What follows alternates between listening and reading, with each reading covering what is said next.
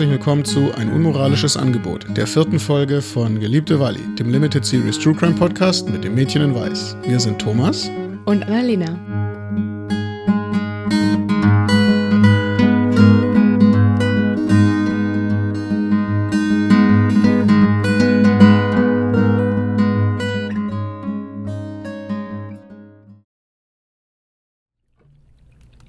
Endlich brennt das Feuer, aber richtig. Nicht, dass es nötig gewesen wäre, um Wallis Wangen zum Glühen zu bringen. Sie teilt ihr kleines Königreich an diesem Nachmittag. Mit dem Mann, der irgendwann alles mit ihr teilen wird. Ein kleines Häuschen vielleicht, dann ein, zwei, drei süße Kinderchen. Hier in San Jose, in San Francisco oder Napa Sie wiegt sich unmerklich zur Melodie der Zukunftsmusik in ihren Ohren, tauscht ein paar verstohlene Blicke mit den haselnussbraunen Augen von gegenüber, lächelt über die charmanten Worte unter dem Schnurrbart.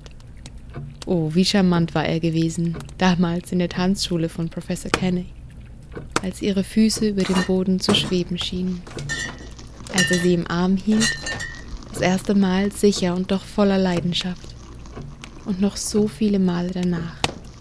Er war ganz verrückt nach ihr und alle sollten es wissen. Sie wischt sich mit dem Handrücken über die Stirn.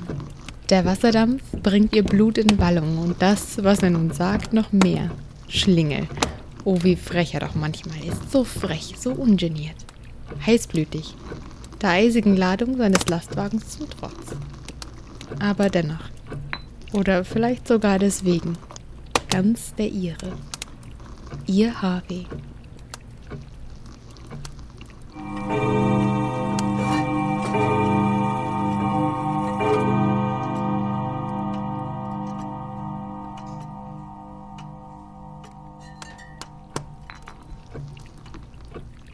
Manchmal schaut sie noch zu seinem Platz, den er so gern besetzt hat in ihrem kleinen Reich.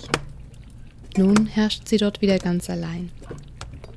Sie schürt das Feuer, schaut in die Töpfe, doch immer wirbeln ihre Gedanken unaufhörlich wie im Kettenkarussell. Ganz langsam hatte es begonnen. Nichts als die eine oder andere Kabelei unter Verliebten, das kam schließlich vor. Doch manchmal wurde daraus eine Reiberei, dann ein Streit. Und irgendwann spürte sie, wie die Veränderung über ihn hereinzubrechen schien. Nicht immer charmant, dafür immer öfter ungeniert. Im Streit gingen sie auseinander, nur um doch wieder zusammenzufinden. Nein, solche Gefühle sollte man nicht leichtfertig aufgeben. Vielleicht würde sich etwas ändern, wenn er doch immer noch so verrückt nach ihr war. Keine Frage, er wünschte sie sich an seiner Seite. Und irgendwann gab er zu, was er sich noch wünschte. So sehr, wirklich sehr. Warum also warten? Doch Bali wollte warten. Alles ging plötzlich viel zu schnell. Und sie wusste, dass nun der Moment gekommen war, Abstand zu nehmen. Ihre Verlobung zum zweiten Mal gelöst. Zum letzten Mal. Sie bat ihn, sie nicht mehr zu besuchen. Ein schmerzliches Ende, aber ein Ende musste es sein. Und wieder tritt der Schweiß auf ihre Stirn. Die Hitze in der Küche ist daran nicht unschuldig und doch, Wally weiß, dass noch nicht beendet ist, was sie zu beenden versucht hatte.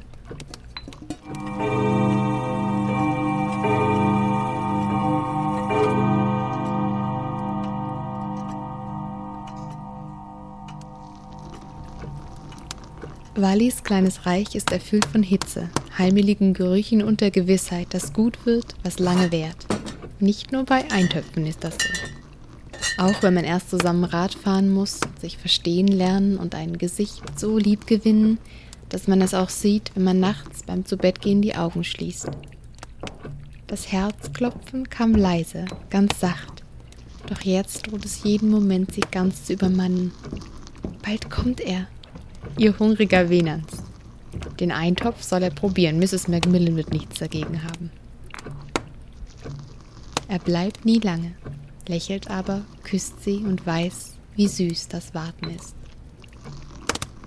Da ist er. Sie fliegt ihm entgegen, will ihn an sich drücken, ganz fest, doch da ist Schweiß auf seiner Stirn und seine Brauen sprechen von einer Sorge, die ihr schmerzlich bekannt ist. Er ist mir gefolgt, ist so wieder ums Haus geschlichen und hat hier herumgelungert. Nein, nein, sie hält ihn, oder er sie. Das Ende, was sich Wally so sehr wünscht, warum darf sie es nicht haben?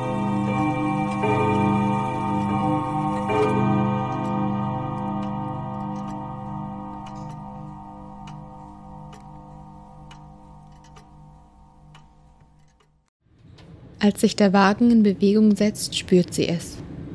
Da ist jemand. Jemand, den sie sich meilenweit wegwünscht. Sie weiß es schon, dreht sich um und da sind sie, die haselnussbraunen Augen aus ihrem Königreich.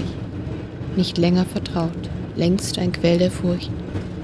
Ihr Herz klopft, als wolle es ihr aus der Brust springen. In Sekundenschnelle entscheidet sie. Der Schaffner ist ganz in der Nähe.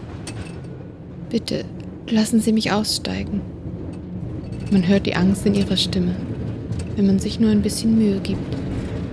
Und man hört ihn laut, ganz plötzlich, so abschätzig seine Worte.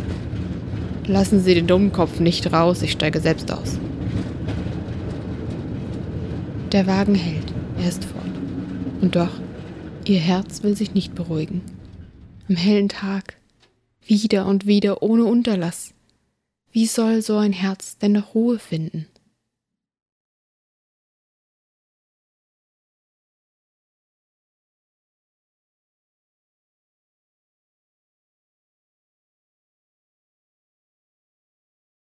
Wie leichtfüßig Wally über das Parkett schwebt. Und dieses süße Lächeln, das Lizzie schon vermisst hat. So soll ein frisch verliebtes Mädchen aussehen, mit rosigen Wangen und einem sonnigen Gemüt. Und doch wie sie weiß, wie schwer das Herz ihrer Freundin wiegt. Deshalb der Ball, das Tanzen, die Getränke, mit denen das Kichern noch ein bisschen leichter fällt. Aber der Schatten will nicht warten. Da steht er bei Wally ganz plötzlich und viel zu nah. Redet auf sie ein, bedrängt sie, nimmt ihren kleinen Füßen den Raum auf dem Parkett. Schon ist Lizzie da. Hör auf, lass ihn Frieden, Ihre Brauen ziehen sich zusammen, als Wallys Angst zu ihr hinübersickert. Doch seine Augen sprühen vor Wut, als er sich Lizzie in den Weg stellt. Pass du lieber auf dich selbst auf, wenn dir dein Leben lieb ist. In Lizzys Ohren verstummt die Musik.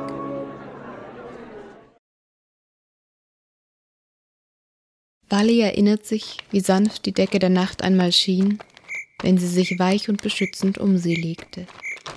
Sicher hatte sie sich gefühlt, trotz der fremden neuen Welt, die sie nun ihr Zuhause nannte. Und jetzt, den starken Armen zum Trotz, die tags das Metall bearbeiten und sie abends in einen Kokon von Wärme hüllen, ist die Unbeschwertheit von einst aus ihrem Leben gewichen. Da ist schon das Haus, ihr sicherer Hafen mit dem grünen Anstrich. Grün ist die Hoffnung, nicht wahr? Aber sie hört schon die Schritte. Er hat wohl wieder gewartet. Sie geht schneller, noch etwas schneller, doch vergebens. Er versperrt ihr den Weg, hebt die Arme, will sie um sie legen, wie einst. Sie wehrt sich und von irgendwo taucht ein Taschentuch auf. Er presst es ihr entgegen, ein süßlicher Geruch steigt in ihre Nase und sie schreit, drückt ihn mit aller Kraft von sich, rennt, rennt zur Tür, die plötzlich von innen geöffnet wird. Mrs. Macmillan tritt hinaus, wie ein Engel in der Not. Sie scheint besorgt bei dem Anblick, der sich ihr bietet. Wally kann kaum begreifen, was gerade geschehen ist. Er, er ist hinter mir her. Sie rennen ins Haus, in sicheren Hafen in Grün, schließen die Tür fest hinter sich zu und doch. Auch hier scheint jedes Gefühl von Sicherheit nur ein törichter Versuch, der Realität den Rücken zu kehren.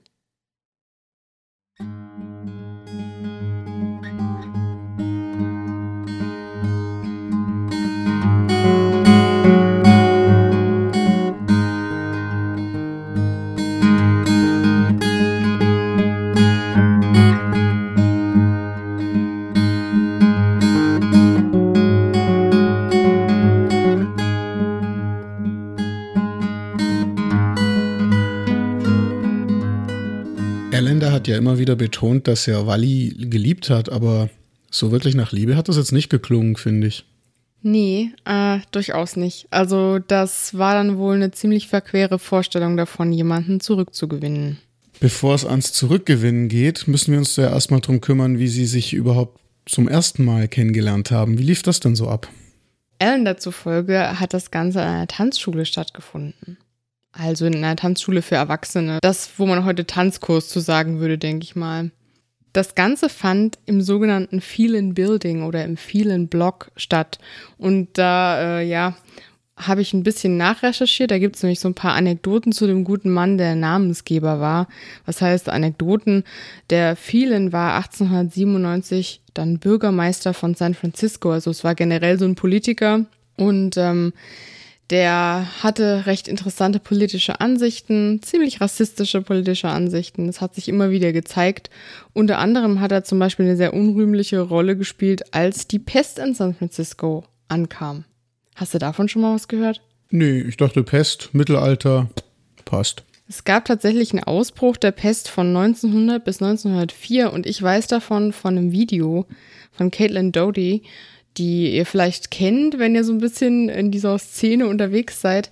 Die hat Ask a Mortician, diesen Kanal auf YouTube. Ich weiß gar nicht, ob sie jetzt unter ihrem richtigen Namen da ist.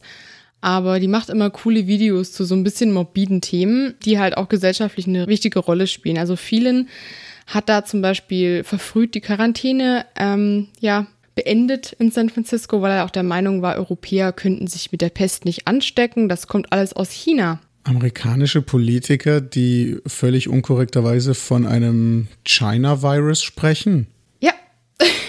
Tatsächlich, ganz genau so war das. Und der hat gesagt, nee, ach, das betrifft uns alle nicht. Das fand ich sehr interessant. Also schaut euch gerne dieses Video mal an. Ähm, wir können ja mal versuchen, das bei Instagram irgendwie zu teilen. Ist sehr, sehr interessant. Viele hat dann später auch für die Demokraten für einen Sitz im Senat kandidiert. 1915 hat er das auch gewonnen. 1920 hat er dann allerdings seinen Sitz wieder verloren, denn für die Demokraten war er irgendwie doch etwas zu konservativ. Auf einem seiner Wahlplakate stand Keep California White. Richtig sympathischer Typ, oder? Ähm, ich muss mich gerade an so einen Spruch erinnern. Wer nichts aus der Geschichte lernt, ist dazu verdammt, sie zu wiederholen. Hm. Wer was aus der Geschichte lernt, ist dazu verdammt, tatenlos zuzuschauen, wie andere die wiederholen.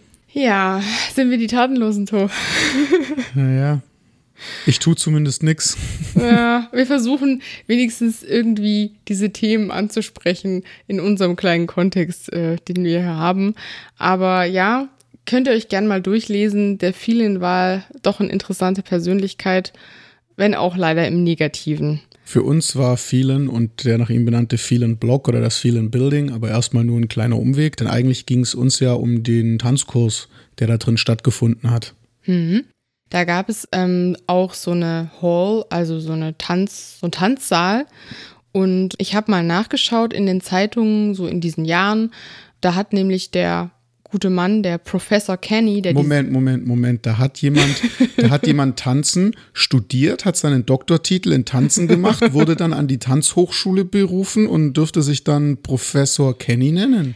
Bestimmt, bestimmt war das so. Wow. Genauso wie auch der Fotograf, der von Walli das Foto gemacht hat, Professor Hausler. Haben der, wir dieses äh, Foto schon auf unserem Instagram-Kanal gesehen? Ja, haben wir.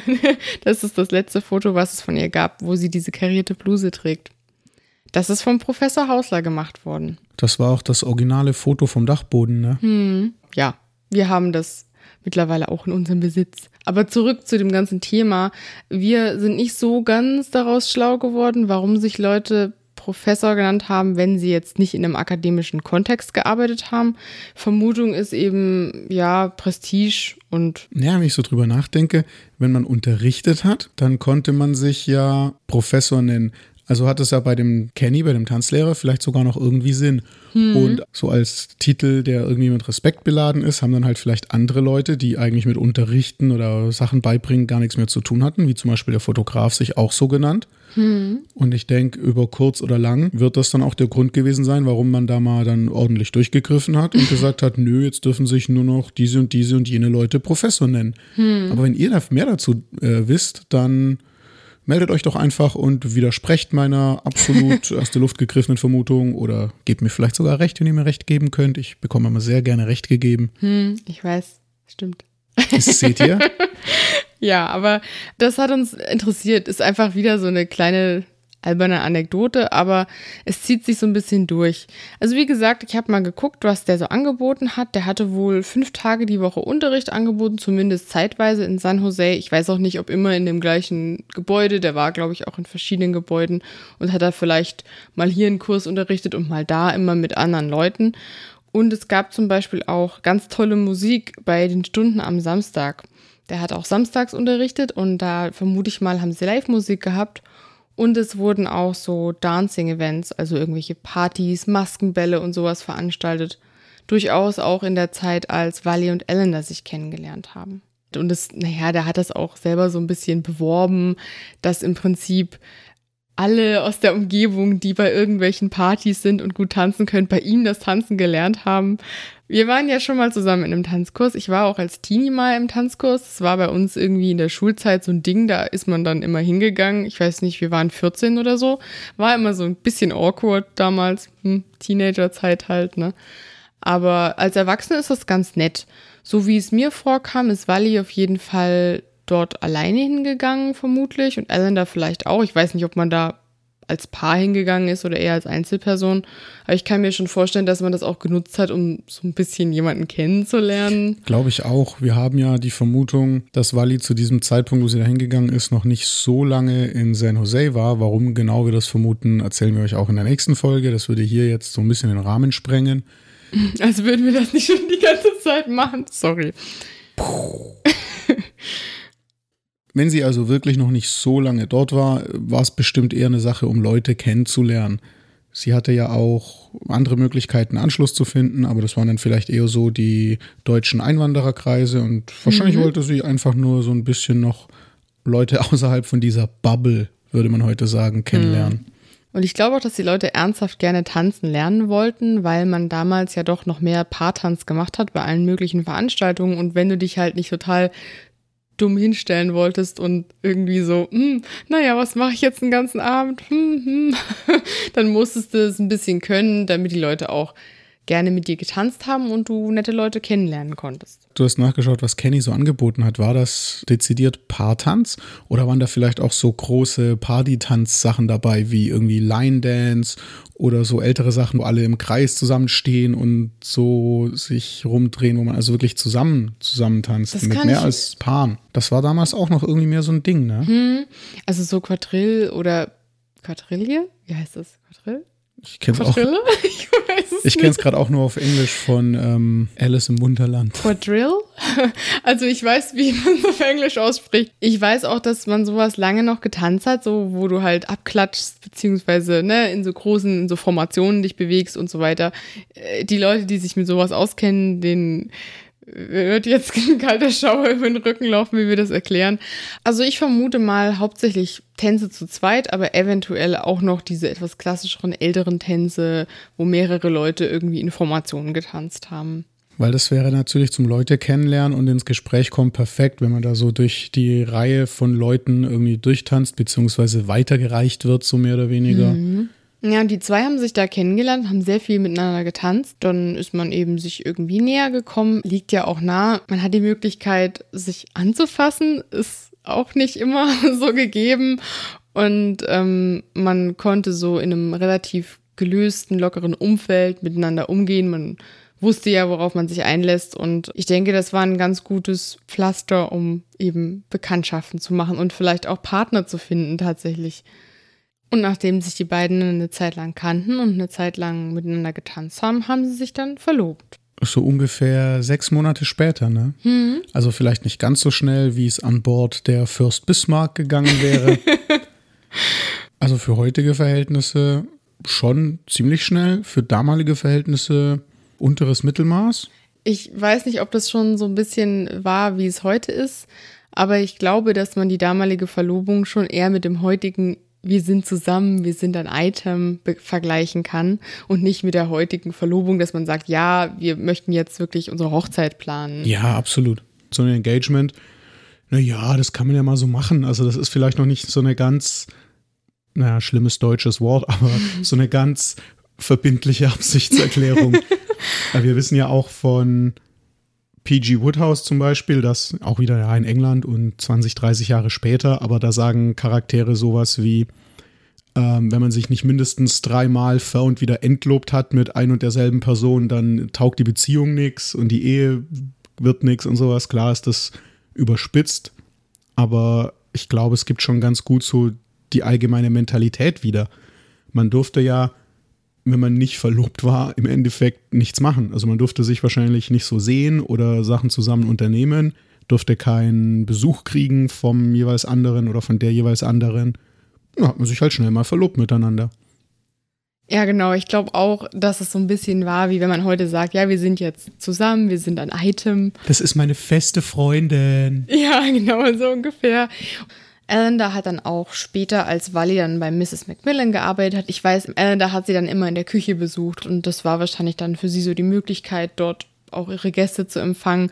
Fand ich auch wieder so ganz spannend, weil eine junge Frau, die irgendwo angestellt ist in einem Haushalt, ja, wenn man sich jetzt so britische Period-Dramas anguckt, wie ich sie gern habe, wäre das absolut ein No-Go gewesen. Du hättest niemals deinen Freund einfach mitbringen können. Zumindest nicht in einem größeren herrschaftlichen Haushalt. Bei einfachen Leuten vielleicht noch eher. Jedenfalls wurde die Verlobung einmal gelöst. Und zwar hat Ellender erklärt, dass es wegen dem Einfluss anderer Menschen zur Entlobung gekommen wäre die sozusagen Wally Allender schlecht geredet oder ausgeredet hätten. Naja, wir wissen natürlich jetzt nicht, inwiefern wir ihm vertrauen können. Wir werden seine Perspektive auch später in unserem Podcast nochmal beleuchten, damit wir ein bisschen besseren Einblick in sein eigenes Leben und sein eigenes Erleben dieser Situation bekommen. Aber es ist natürlich schwierig, ne? Also es kann sein, dass Wally zum Beispiel tatsächlich noch nicht super lange in der Gegend war und vielleicht dann Freunde und Bekannte hatten, die gesagt haben, oh, naja, ich weiß nicht, ob das so der Richtige für dich ist. Das kennt man ja, ne? Dass vielleicht mal irgendwer sich einmischt. Ja, wir wissen auch nicht, was die gesagt haben. Also es kann ja sein, oh, willst du denn wirklich nur mit so einem Eisverkäufer dich verloben? Oder es könnte sein, oh du, der ist aber und mh, hm, sei da mal vorsichtig, dass der vielleicht nicht und mh, hm. also wir wissen nicht, wenn ihr Leute das ausgeredet haben, was die Gründe von den Leuten waren. Hm. Ich vermute halt auch, also ich meine, man weiß, Ellen da war halt auch ein Stückchen älter als Wally und der hatte jetzt nicht den tollsten Job, den man sich vorstellen kann, äh, war jetzt gesellschaftlich nicht besonders angesehen und man wusste wohl auch, dass er so ein bisschen, bisschen kauziger Charakter war. Und da haben vielleicht ein paar Leute gesagt, ach, willst du ihn wirklich und so. Aber ganz ehrlich, ich meine, wenn Wally ihn in diesem positiven Umfeld von der Tanzschule kennengelernt hat, wenn es vielleicht auch eine romantische Beziehung war oder so, kann ich mir halt eigentlich vorstellen, dass wahrscheinlich nicht nur der Einfluss anderer Leute da eine Rolle gespielt haben kann bei der Trennung.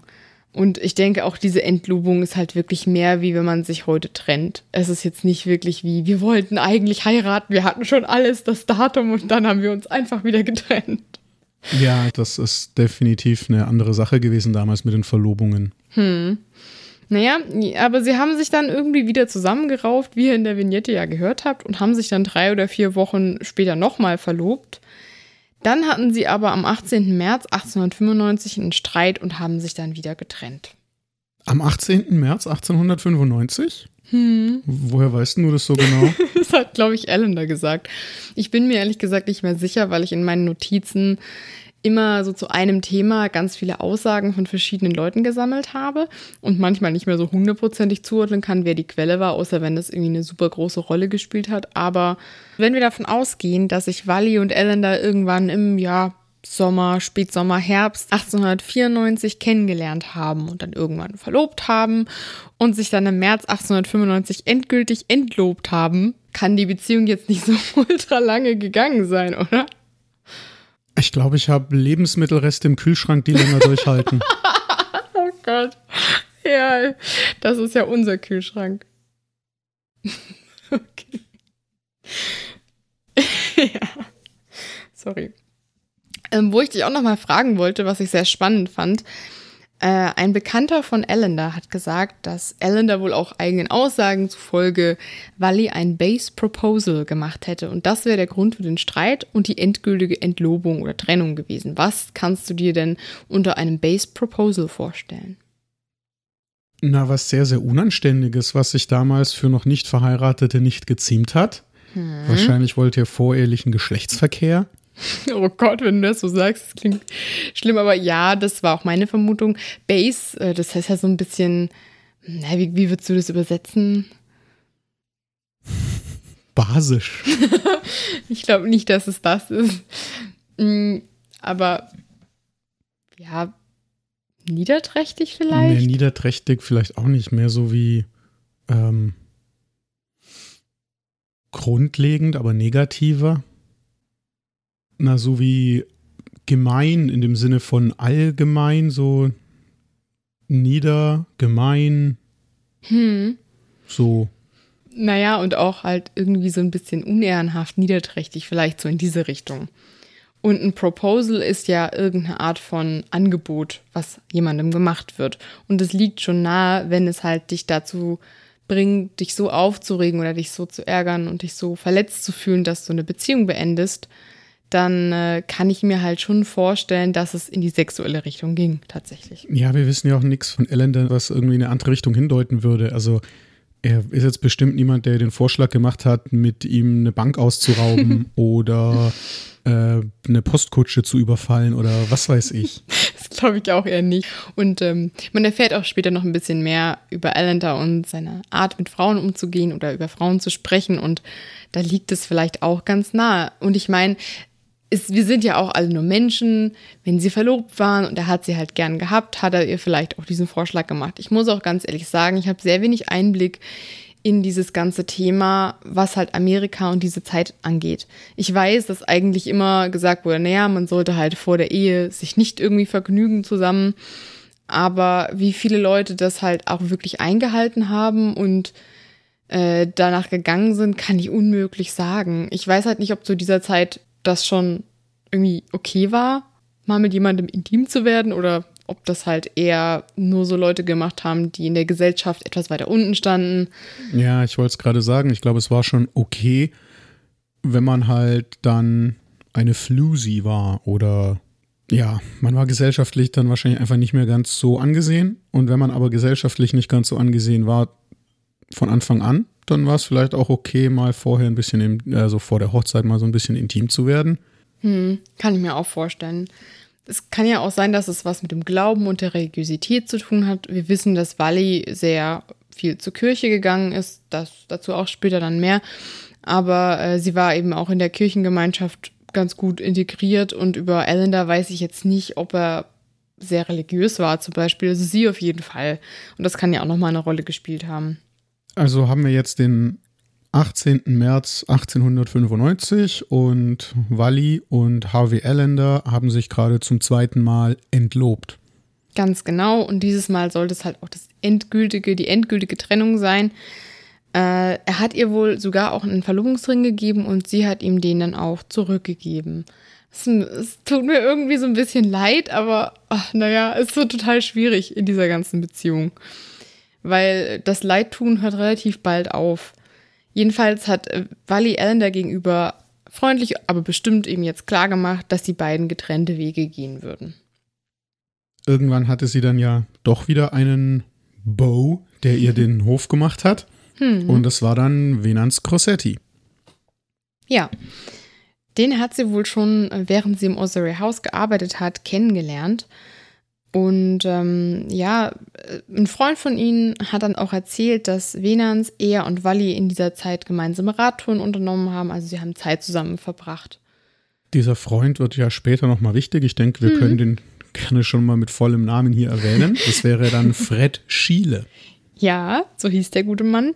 Und äh, im Prinzip, äh, ja, kann man sich eben so vorstellen. Wally hat ja erst im Osirey House gearbeitet und ist dann zu Mrs. Macmillan gekommen. Also die war wohl mit Venans befreundet und die haben halt zusammen was unternommen und so, bevor sie überhaupt miteinander zusammengekommen ist. Und dann hat sie später bemerkt, dass Venans ihr doch mehr bedeutet, als nur ein guter Freund zu sein oder ein Bekannter zu sein? Ja, ich, also so wie ich das verstanden habe, es ist zum Teil sehr, sehr schwierig, die Chronologie in dem Ganzen irgendwie festzustellen. Aber ich glaube, es war so eine typische Sache von, der war im Freundeskreis und sie kannte ihn halt so ein bisschen und hat sich halt Stück für Stück irgendwie immer mehr in ihn verliebt, weil dann auch, was halt ihre Bekannten und Freunde gesagt haben, die Beziehung oder die Liebe sehr stark war zwischen den beiden. Venans Crossetti war zu dem Zeitpunkt auch ähm, ein paar Jahre älter als Wally, so vier oder fünf Jahre älter, nicht so viel älter ähm, wie Allender war. Er war Schmied und hatte diesen, diese Wagenmacherei zusammen mit seinem älteren Bruder Giovanni oder auch John, wie er dann hieß, als er seinen Namen quasi amerikanisiert hat. Die zwei sind also irgendwann nach der Trennung von Wally und Allender zusammengekommen. Also es war immer noch 1895 und sie sind dann auch jeden Sonntag zusammen spazieren gegangen oder mit dem Wagen ausgefahren, weil John und ähm, Venans hatten auch ihren eigenen Wagen. Und ja. Waren ja Wagenmacher. Stimmt. Die mussten ja auch. Äh, naja, die hatten bestimmt, also, naja, die hatten bestimmt, was man heute als Firmenwagen bezeichnen würde, kann oh, ich mir ja. schon vorstellen. Ja, das dass stimmt. die dann mal, wenn irgendjemand eine gebrochene Achse hatte oder ein paar neue Blattfedern geschmiedet gebraucht hat für seine Kutsche, für seinen Pferdewagen, dass die dem das irgendwie hinbringen mussten. Oh, das kann ich mir schon vorstellen. Ich weiß nicht, wie so eine Wagenmacherei funktioniert. Ob das mehr sowas war wie, ich bringe meinen Wagen dahin und dann wird es repariert. Glaubst du, dass Walli und Venans vielleicht auch mal auf einem Rummel waren? Das kann ich mir gut vorstellen, ja. Was glaubst du, hätten sie da wahrscheinlich gegessen? Oh Gott, ich weiß nicht. Keine Ahnung. Was ist so der, der erste, die erste Sache, die dir einfällt, wenn du an einen Rummel in den 1890ern denkst? Zuckerwatte, keine Ahnung, Popcorn, irgend sowas? Ich weiß nicht, gab es das damals schon? Zuckerwatte, deswegen frage ich, wurde erst 1897 erfunden. Scheiße. Das heißt, Wally hat in ihrem ganzen Leben nie Zuckerwatte kennengelernt. Oh, das ist aber traurig. Und falls sie ein bisschen zu viel Punsch getrunken haben, Aspirin gab es leider auch erst ab 1897. Das ist ja blöd. Und vor allem bei Aspirin hätte ich gar nicht gedacht, dass es so spät erfunden wurde. Gab es denn vor Aspirin schon andere Schmerzmittel zumindest? Das weiß ich nicht so richtig, aber ich, ich kann mir vorstellen, dass schon. Aber nach allem, was ich so weiß, ist Acetylsalicylsäure, der Wirkstoff von Aspirin, eigentlich so ziemlich das erste, was gut gegen Kopfschmerzen geholfen hat und auch relativ frei von Nebenwirkungen war und deswegen ziemlich frei verkäuflich war. Hm, interessant. Ja, ich finde es ganz interessant, sich vorzustellen, wie jemand gelebt hat und eben, was die alles nicht mehr oder noch nicht kannten, was für uns heute vielleicht gang und gäbe ist. Ja, das stimmt. Da äh, kommt man wirklich so ins, ins Grübel, wenn man sich das vorstellt. Vor allem Zuckerwatt, dass, dass das so spät erst erfunden wurde, hätte ich gar nicht gedacht. Naja, und falls sie sich auf dem Rummel irgendwie einen Arm gebrochen hätte oder so, hätte man sie wahrscheinlich in San Jose auch noch gar nicht röntgen können, weil das wurde erst im Januar 1896 entdeckt oder erfunden oder nutzbar gemacht für die breite Bevölkerung, die Röntgenstrahlen. Mensch, Thomas, du bist ja wieder ein Quell des Wissens. Ja, das ist heute die erste Folge, auf die ich mich vorbereitet habe. Nicht schlecht. Ähm, wo du gerade vom Thema Rummel sprichst, da kommt nachher auch noch mal eine passende Anekdote dazu. Also immer dran denken, es gab immer noch keine Zuckerwatte damals. Weißt du, was Wally aber tatsächlich noch mitbekommen hat? Mm, -mm. Am 6. April 1896 gab es die ersten Olympischen Spiele der Neuzeit in Athen. Aha, aber Meinst du, darüber wurde viel berichtet? Na, bestimmt. Als Sportveranstaltung? Ja, wahrscheinlich schon, ne? Ich habe jetzt nichts davon gelesen, aber ich habe mich ja auch wirklich mit meinen Recherchen sehr auf die Zeit des Todes beschränkt. Hast du noch irgendwelche Sachen für uns? Äh, 1896 gab es den ersten Kuss in der Filmgeschichte in dem Film, der bezeichnenderweise The Kiss hieß. Nein. Doch, doch. Oh, echt? So mit richtigen Küssen und so? Ja, ich denke mal mit so schräg gelegten Gesichtern und dann, ja. Filmkuss. Nur bestimmt. Oh, niedlich. Ist aber schön. Ich weiß gar nicht, ob äh, Wally ins Kino gegangen ist damals, weil ich vermute, es war vielleicht noch nicht so super populär wie dann in den 1910ern und 20ern. Vielleicht war das noch ein bisschen seltener der Fall. Die Frage ist ja auch, ob es in San Jose überhaupt ein Kino beziehungsweise so ein Nickelodeon gab, wo es diese ersten ganz kurzen, frühen Stummfilme zu sehen gab. Hm. Das war ja damals auch wirklich noch relativ kurz, also wirklich nur kleine, so Kurzfilme im Prinzip, oder? Ja, einzelne Szenen, also ein Kuss oder ein Zug, der in den Bahnhof einfährt ah. und die Filme, die Film, äh, Industrie. Die Filmindustrie war ja auch noch äh, an der Ostküste ansässig. Hollywood gab es so ja auch noch nicht. Ich vermute mal fast, dass es in San Jose wahrscheinlich gar keine Möglichkeit gab, damals Filme zu gucken. Man hätte wahrscheinlich ins nahegelegene San Francisco fahren müssen.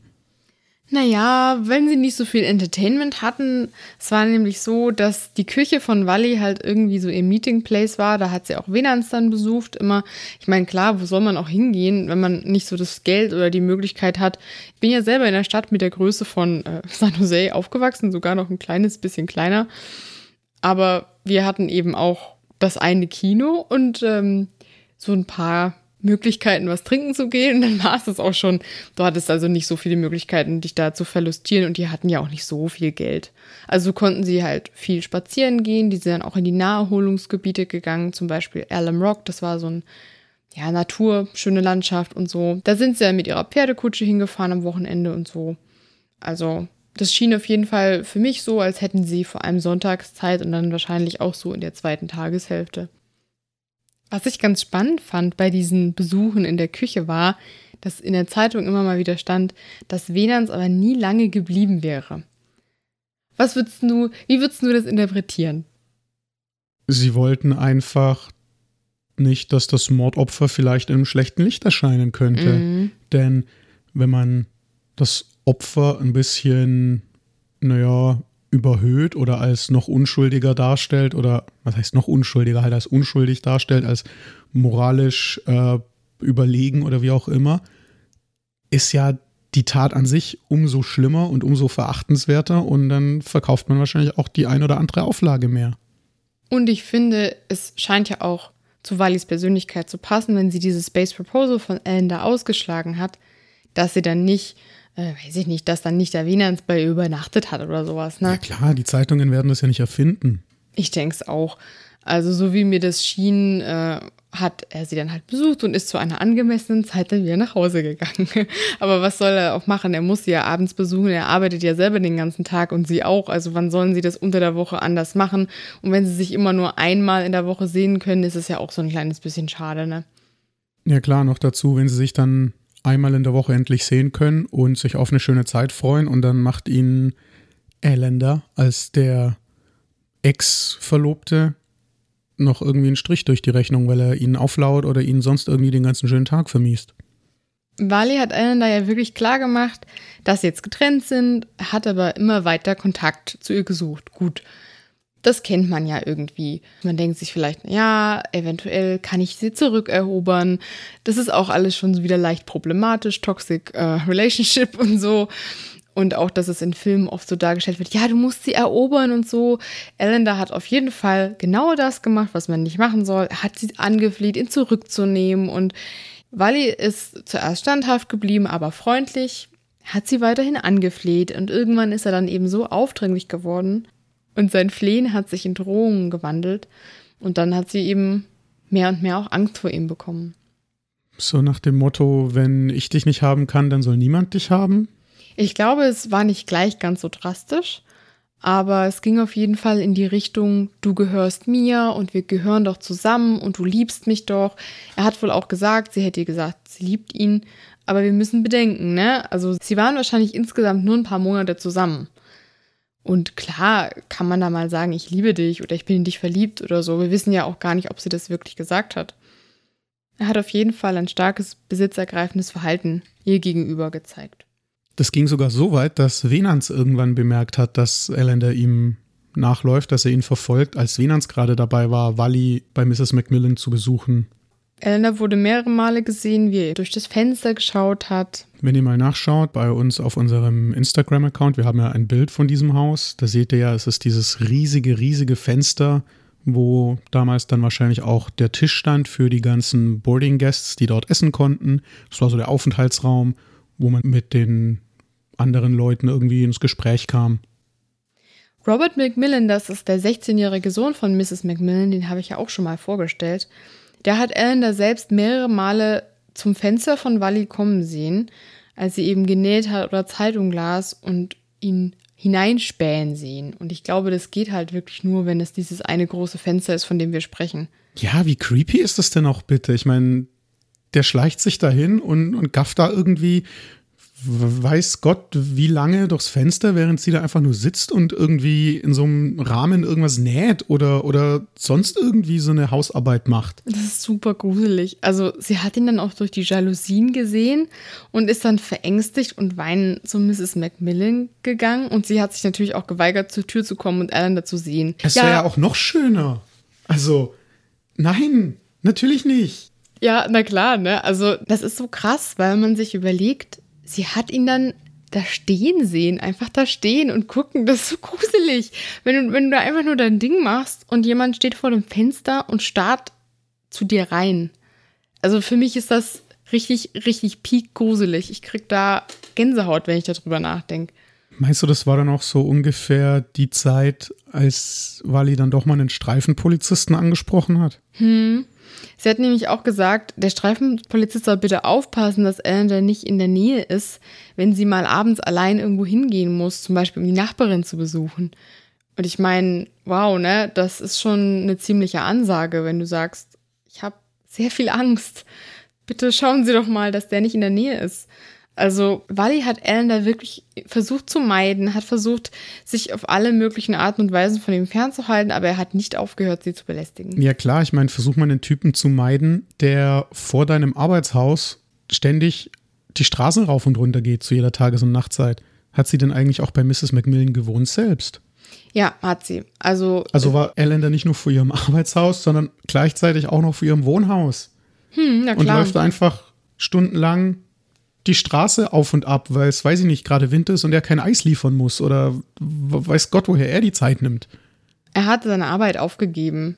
Er sagt dann auch später, warum, dass es natürlich Wallys Schuld war, dass er die Arbeit aufgeben musste. Aber er war halt arbeitslos. Und ähm, das klingt auch wieder sehr negativ. Natürlich möchten wir hiermit nicht sagen, dass das irgendwas damit zu tun hat. Aber wir müssen irgendwie erklären, wie er die Zeit hatte, ist klar. Er hat halt auch in der Nachbarschaft rumgelungert und es ist gruselig.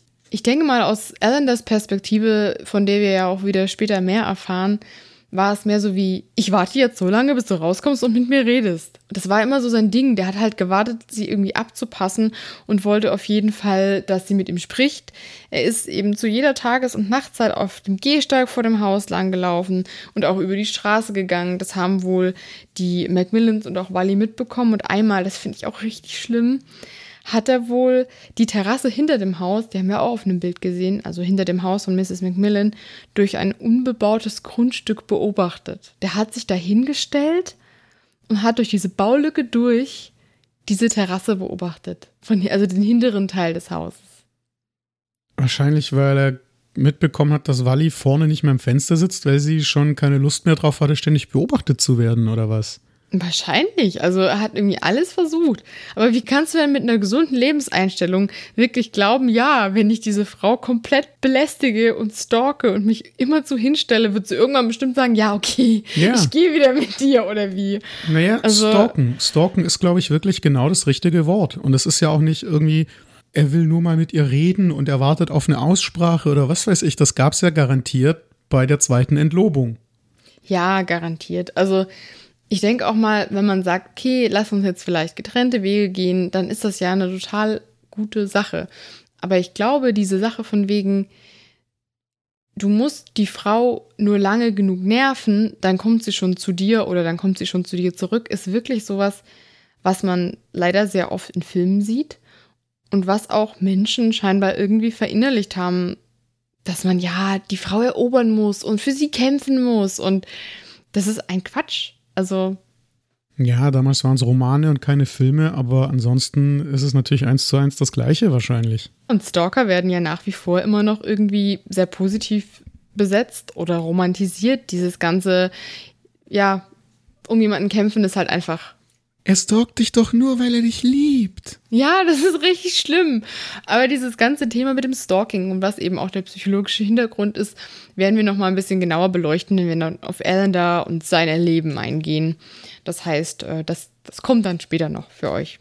Ja, jetzt kommt es auf alle Fälle erstmal für Wally noch dicker, weil Allender hat sich ja nicht damit begnügt, einfach mal nur so ein bisschen durchs Fenster zu gucken oder auf die Veranda zu gaffen. Ja, weil Wally eben auch manchmal quasi hinter dem Haus raus musste und musste eben genau da lang, wo er dann stand und die Terrasse beobachtet hat, äh, dann ja, ging Alan da eben auf sie zu. Sie hat versucht, ihn einfach zu ignorieren, an ihm vorbeizugehen, aber manchmal ist er ihr eben gefolgt, manchmal hat er sie festgehalten. Und ihm war auch egal, dass er mehrere Male vom Polizisten gewarnt wurde, er soll sich von dem Haus fernhalten und Wally in Ruhe lassen. Er hat einfach nicht aufgehört mit diesem Verhalten. Und er hat sie gestalkt und er hat sie belästigt und sie halt heimlich beobachtet.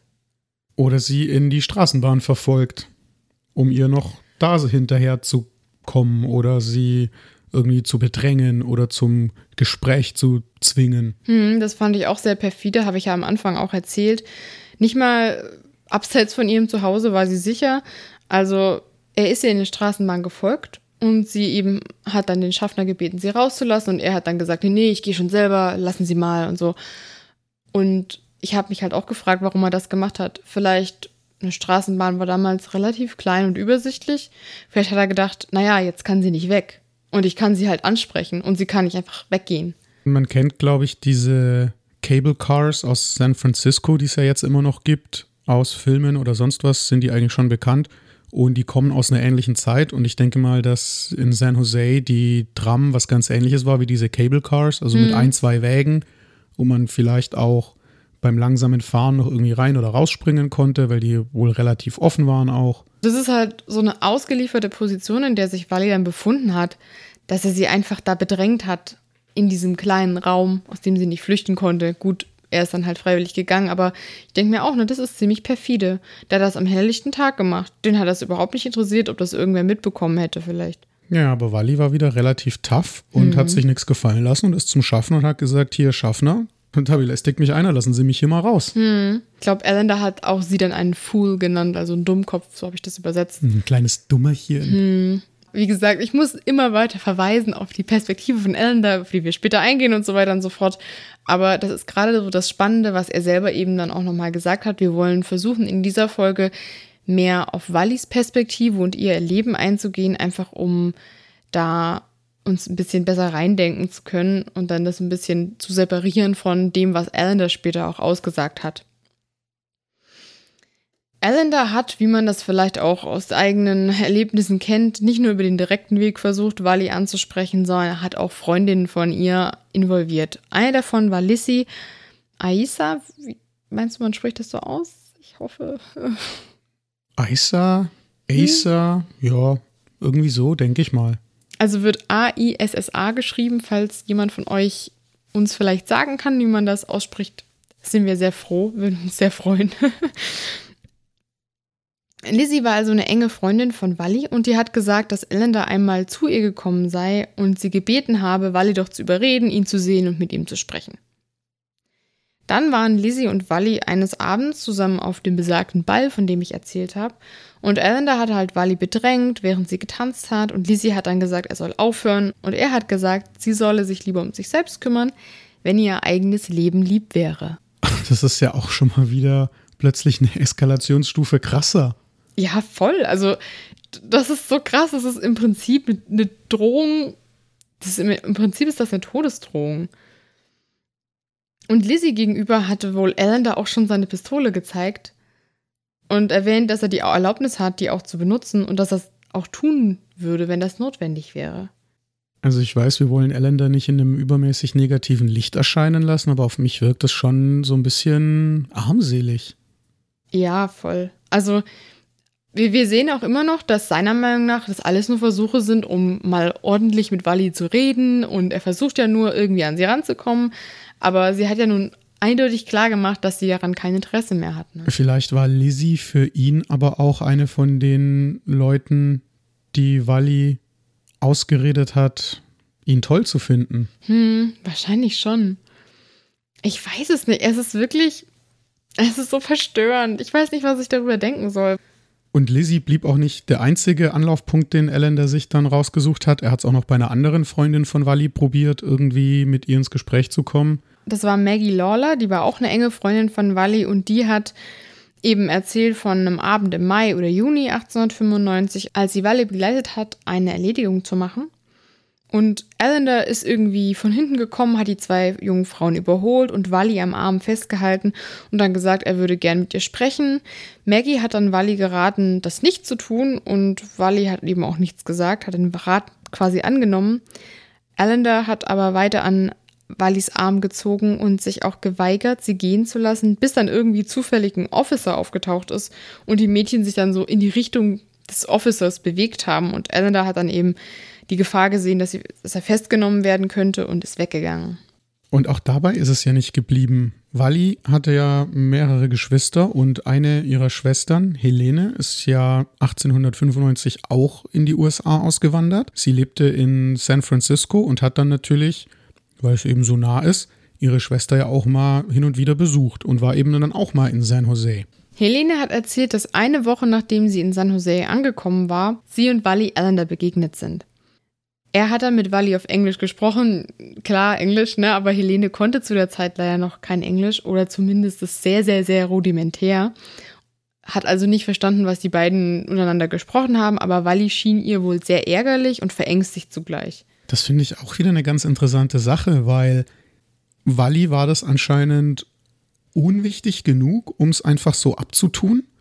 Sie hat sich ja nicht im Nachhinein dann bei Helene irgendwie in Anführungszeichen ausgeheult oder sich ihr anvertraut oder ihr die Details erzählt oder so. Ich stelle mir das schon so vor, dass sie dann wahrscheinlich gesagt hat, ach, hier, äh, irgend so ein Spinner, komm, äh, wir machen jetzt was anderes und hat Helene irgendwie gar nichts gar erzählt, was da los war. Das wundert mich auch so ein bisschen. Also ich weiß auf jeden Fall, das hat Helene später dann im Prozess erzählt, dass sie einen Brief bekommen hat von Wally, als sie noch in Deutschland war. Und in dem hat Wally dann gesagt, ja, ich habe mich mit dem Elender verlobt, habe aber festgestellt, mh, hm, der ist nicht so toll und habe mich dann eben wieder von ihm getrennt. Und ähm, das wusste Helene. Also die wusste sozusagen schon von der Beziehung. Aber ich weiß eben nicht, ob sie sich dann im Nachhinein über diese Stalking-Aktion unterhalten haben. Weil ehrlich gesagt würde das für mich schon sehr naheliegend sein, dass man sowas mit seiner Schwester teilt. Aber man weiß ja auch nicht, ob Helene das alles erzählen wollte oder ob sie vielleicht gewisse Details nicht erzählt hat, um ihre Schwester nicht in einem schlechten Licht dastehen zu lassen oder weiß man halt nicht so genau. Ich finde es auch interessant, dass sie ärgerlich und verängstigt war, weil ich ganz ehrlich meistens nur eine Sache von beiden auf einmal fühlen kann. also weißt du, was ich meine? Ja, absolut klar. Entweder du hast einen Mordsgrand und bist total wütend oder du machst dir ganz große Sorgen und bist total verängstigt. Aber beides gleichzeitig ist irgendwie eine komische Mischung. Dann kam ja nochmal eine, eine Stufe härter. Ellender hat seine Handschrift verstellt und hat zwei Drohbriefe an Wally geschrieben. Also die wurden dann später auch als Beweisstücke im Prozess vorgeführt, deswegen weiß ich genau, wie die aussahen und so weiter. Das kann ich jetzt kurz mal erzählen. Der erste Brief war abgestempelt am 7. April 1896, das war also dann schon etwas näher am Tatzeitpunkt. Und der war in einem Carnival of Roses Umschlag.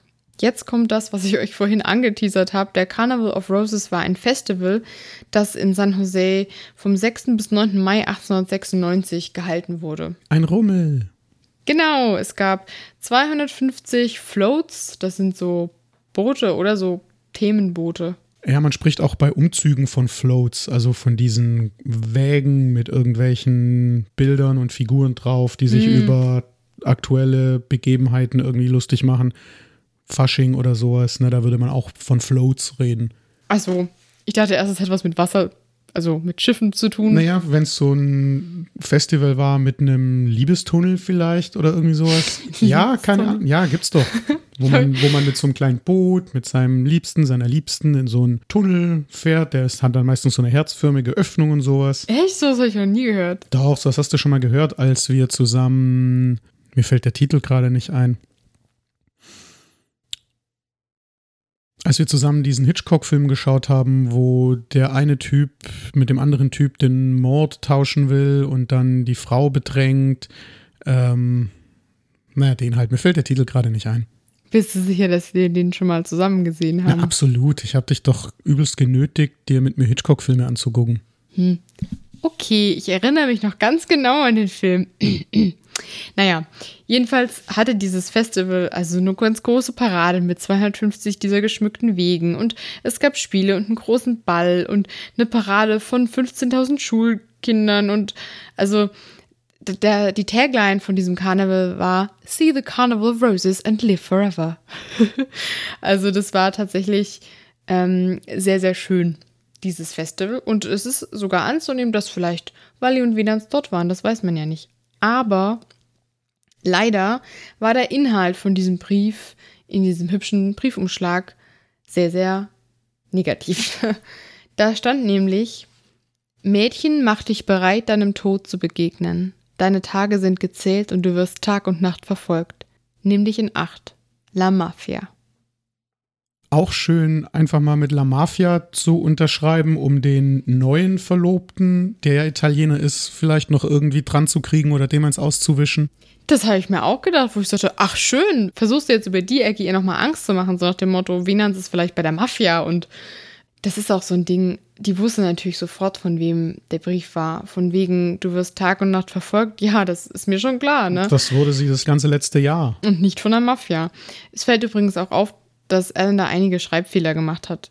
Ich als kleiner Grammatik- und Rechtschreib-Fan, naja, also da kann man natürlich daraus schließen, erstens, früher war das mit der Rechtschreibung noch nicht so einfach, weil die Menschen nicht das Level an Schulbildung hatten wie heute.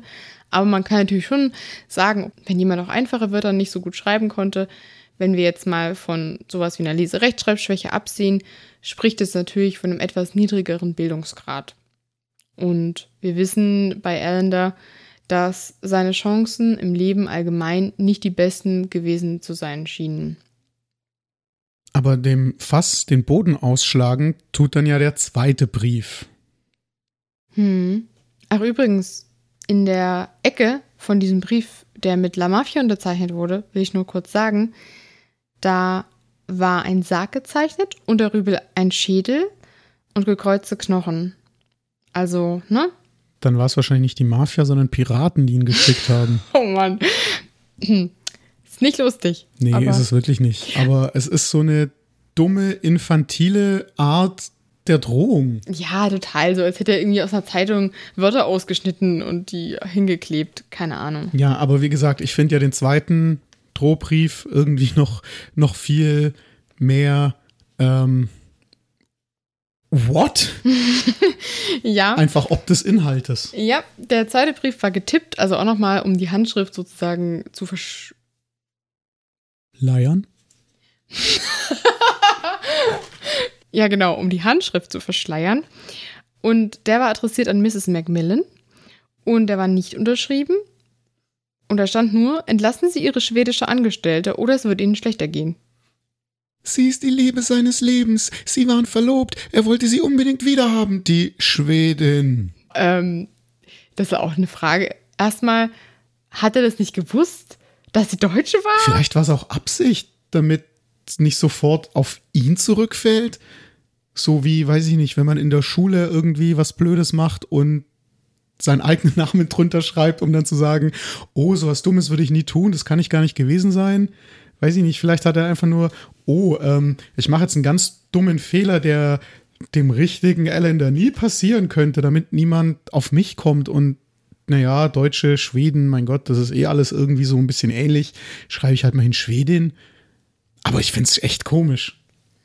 Ja, ich auch. Also ich weiß es nicht. Ich hoffe mal, er hat sie so gut gekannt, dass er wusste, dass sie Deutsche war. Na gut, weiß ich nicht. Wenn man vielleicht Amerikaner ist, kann man den deutschen und den schwedischen Akzent nicht auseinanderhalten. Ich habe keine Ahnung, aber sie wird ihm ja sicherlich was von ihrer Vergangenheit erzählt haben. Naja, also so toll kann es nicht gewesen sein. Dann gab es noch einen weiteren Brief, der später dann gezeigt wurde und der war dann von Wally an Venans. Der war abgestempelt am 28. April 1896. Und da stand, lieber Venans, ich habe diesen Brief heute Morgen bekommen. Ich sende ihn dir. Gehst du bitte heute zu Kidbird und sprichst mit ihm mit den besten Grüßen und einem Kuss, deine Wally. PS, ich bin in Eile. Kidward war der Police Chief. Da hat also Wally sozusagen Venans den Drohbrief geschickt, diesen mit dem ähm, Sarg und so weiter, der mit La Mafia unterschrieben wurde. Und hat halt gesagt, kannst du bitte dich mal kümmern und vielleicht äh, schauen, dass der Polizeichef diesen Brief sieht und wir dann irgendwas gegen Alan da in der Hand haben. Wüsstest du, wer bei uns der Polizeichef ist? Mm keine Ahnung. Wüsstest du, wie du bei uns einfach so zum Polizeichef kämst? Nee, aber. Ich finde es so komisch, wenn da einfach nur drin steht, hier, ich habe den Brief bekommen, geh doch mit dem bitte mal zu Kidward. Das lässt irgendwie darauf schließen, dass die vielleicht bekannt waren oder dass Walli und oder Venans schon vorher mal in der Sache irgendwie bei der Polizei oder sogar beim Polizeichef waren. Das waren sie auch. Da gab es ja auch Auseinandersetzungen mit Venans und Ellender. Aber das habe ich auch nochmal zurückgelegt für ein paar weitere Folgen, um sozusagen diese ganze Thematik noch ein bisschen besser aufzudröseln. Und ich möchte auf diese drei Briefe unbedingt nochmal zu sprechen kommen, wenn wir dann später uns um die Gerichtsverhandlungen und die Berichterstattung kümmern. Das ist nämlich auch nochmal sehr spannend. Ich finde es aber ganz bezeichnend, dass Wally immer versucht hat, sich Hilfe von der Polizei zu holen. Also wir haben das ja schon mal gehört, ne? Sie hat jemanden angesprochen und gesagt, können Sie bitte mal schauen, dass er nicht hier umherläuft, wenn ich irgendwie abends eine Besorgung, eine Erledigung oder einen Besuch machen muss. Und hat eben sich Hilfe geholt und hat Leute angesprochen. Sie hat mit Venans auch über dieses Problem gesprochen, denn Venans hatte seine eigenen Probleme mit Erlander. Einmal hat sie sich sogar mit Alan da verabredet, wobei das leider auch eine Aussage von ihm war. Jedenfalls hat sie dann wohl, äh, ja, als er zu dem verabredeten Ort kam, zu einem Polizisten gesagt, der dann da stand, ja, hier ist er, nehmen Sie ihn fest. also, wenn das wirklich so war und sie ihm irgendwie eine Falle gestellt hat und gesagt hat, ja, okay, wir treffen uns, du hast gewonnen. Und dann hat sie ihn quasi in, in die Falle laufen lassen. Natürlich stellt sie das aus Erlanders Perspektive in einem sehr schlechten Licht dar. Aber was sagst du dazu? Ich finde, es ist wieder eine taffe Aktion von der taffen Walli. Ja, irgendwie schon. Also ich hoffe ganz arg, dass sie es gemacht hat. Eine Sache können wir auf jeden Fall sagen. Das ist ja auch was, was Menschen, die von Stalking betroffen sind, immer empfohlen wird. Sie sollen bitte sich Hilfe holen und kommunizieren, was sie erleben, ne? Ja, und auch dem Stalker nie das Gefühl zu geben, dass er irgendwann doch die Chance hat. Also wenn der jetzt 80 Mal ankommt und sich eine Abfuhr einhandelt und beim 81. Mal dann vielleicht keine direkte Abfuhr, sondern irgendwas, was er so werten könnte, als wäre es ein auf ihn zukommen, dann ist das nur wieder so eine positive Verstärkung nach dem Motto, ja, ich muss es nur lang genug und oft genug versuchen, dann klappt's schon. Hm. Die absolute Krönung aber war, als Wally eines Abends eben auf dem Weg nach Hause war zu Mrs. Macmillan und sie war schon fast da, als plötzlich Alan da aufgetaucht ist und hat versucht, seine Arme um sie zu legen, hat dann versucht, ein Taschentuch auf ihr Gesicht zu drücken und Wally zufolge war da Chloroform drauf. Chloroform hat so einen süßlichen Geruch, wie schon erwähnt, und äh, man kannte das damals einfach. Wally hat dann geschrien Mrs. McMillan hat zu dem Zeitpunkt glücklicherweise die Tür geöffnet und Wally ist reingerannt. Und Mrs. McMillan hat dann auch gesagt, sie hätte einen Mann weglaufen sehen, der wie Alan da aussah. Und Wally sagte eben auch zu Mrs. McMillan, dass Alan da hinter ihr her wäre. Ich habe mal in der Schule ähm, im Chemieunterricht an Chloroform riechen dürfen. Ach. Und ich glaube ihr das, wenn sie sagt, da war Chloroform drauf, weil das merkt man. Wir hatten das gerochen, so süßlich oder irgendwie anders? Ja, süßlich, aber auch ein bisschen beißend. Unser Chemielehrer hat uns immer gesagt, wir sollen chemisch riechen, also quasi äh, die Flaschenöffnung vors Gesicht tun und dann mit dem, mit dem Finger über dem Flaschenhals so ein kleines bisschen wedeln. Und ich habe mein Zink natürlich direkt volle Kanne über die Öffnung gesteckt und mir wurde dann schon dadurch so ein kleines bisschen schwummerig. Man merkt dann schon, dass das nicht ein Taschentuch ohne irgendwas drauf ist. Aber du hast ja auch zu dem Thema mit dem Chloroform nochmal dir eine gute Aussage zurechtgelegt, ne? ja, ich musste das ein bisschen recherchieren, weil ich weiß nicht, ob ihr das auch so kennt, dieses Oh, Chloroform und so weiter und so fort. Es ist wohl zu der Zeit, und das ist auch so eine Sache, die noch besteht, ein Gerücht rumgegangen, dass man Leute mit Chloroform sehr schnell ohnmächtig machen kann. Also es wurde von den Zeitungen auch so verbreitet, dieses Gerücht von wegen, du musst nur irgendeinen Lappen nehmen, da Chloroform drauf und du drückst es jemanden ins Gesicht und derjenige fällt sofort um, liegt da. Aber Fakt ist, das haben auch Ärzte und Ärztinnen schon früher herausgefunden, das funktioniert nicht.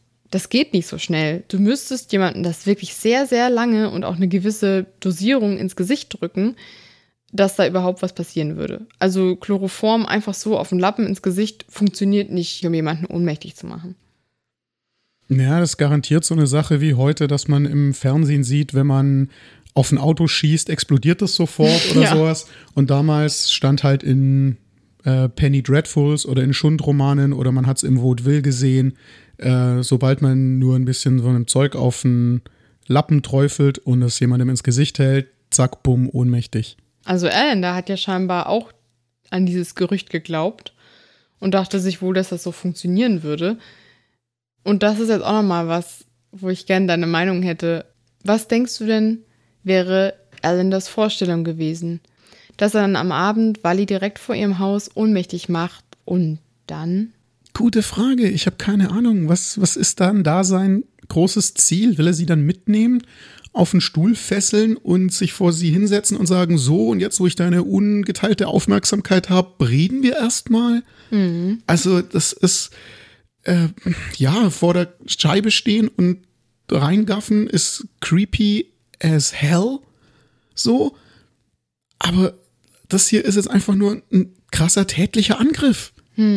Das ist halt Das einfach. geht doch nicht. Das ist so extrem, weil das ganze Thema Stalking ist ja heute immer noch ein Problem. Und wir wissen, dass solange kein extremer Angriff auf das Leben oder sowas stattgefunden hat, man den Leuten schwer beikommen kann. Und es ist ja da auch nichts passiert.